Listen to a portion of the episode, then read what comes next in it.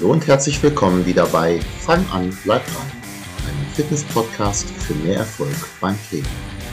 Heute erkläre ich dir, warum es vollkommen normal ist, wenn es mal nicht so läuft, wie du das geplant hast.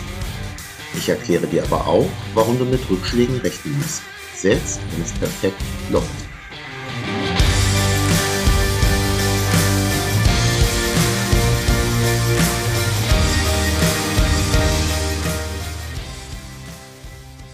Hey, hier ist wieder Thorsten Hösemann, Personal Trainer aus Wetzen bei Hannover. In Wetzen regnet es momentan. Was kann ich Besseres tun, als eine Podcast-Folge aufnehmen? Diese Folge heute richtet sich an alle, bei denen es momentan mit dem Training nicht so gut läuft. Sei es, weil es an Zeit oder Motivation fehlt, sei es aber auch, dass du den Eindruck hast, dass du alles richtig machst, aber aus unerfindlichen Gründen bleiben die Resultate aus.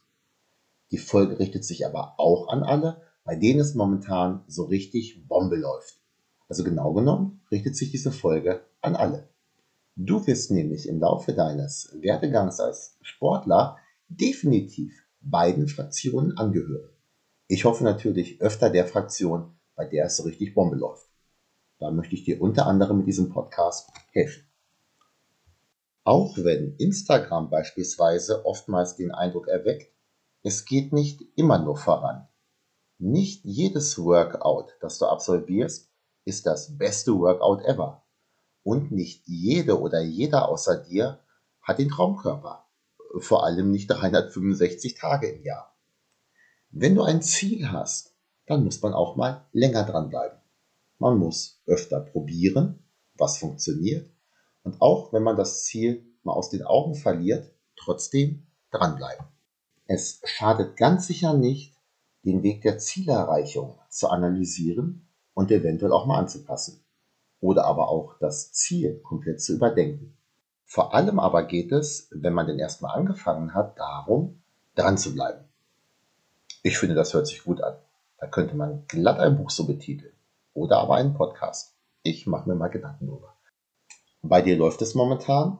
Du bist mit Spaß dabei. Du setzt alles um. Das Fett schmilzt oder aber auch deine Bankdrückleistung ist gerade erst um 5 Kilogramm gestiegen, freu dich und feiere das. Nimm's aber nicht als selbstverständlich hin. Vor allem aber erwarte nicht, dass das immer so weitergeht. Denn 5 Kilogramm in einem Monat abgenommen sind vermutlich nicht 12 Kilogramm in drei Monaten. Genauso wenig wie 5 Kilogramm Bankdrücken mehr im vergangenen Monat sich auf 60 Kilogramm im Jahr hochrechnen lassen. Außer du brichst in eine Apotheke ein. Aber selbst dann ist es unwahrscheinlich. Rechne immer auch mit Stillstand. Rechne genau genommen sogar mit Rückschritten. Es geht mal zwei Schritte vor, einen Schritt zurück. Tendenziell wünsche ich dir natürlich, dass du insgesamt mehr Schritte vor als zurück machst. Manchmal kommt aber zum Beispiel eine Verletzung dazwischen oder auch ganz einfach nur das Leben. Speicher dir diese Episode vielleicht genau für solche Zeiten ab, wenn es mal nicht so läuft. Und wenn es dann mal längere Zeit gar nicht mehr vorangeht und du selber nicht weißt, wie du das Ruder wieder umlegen kannst, dann kontaktiere mich gerne. Ich helfe dir.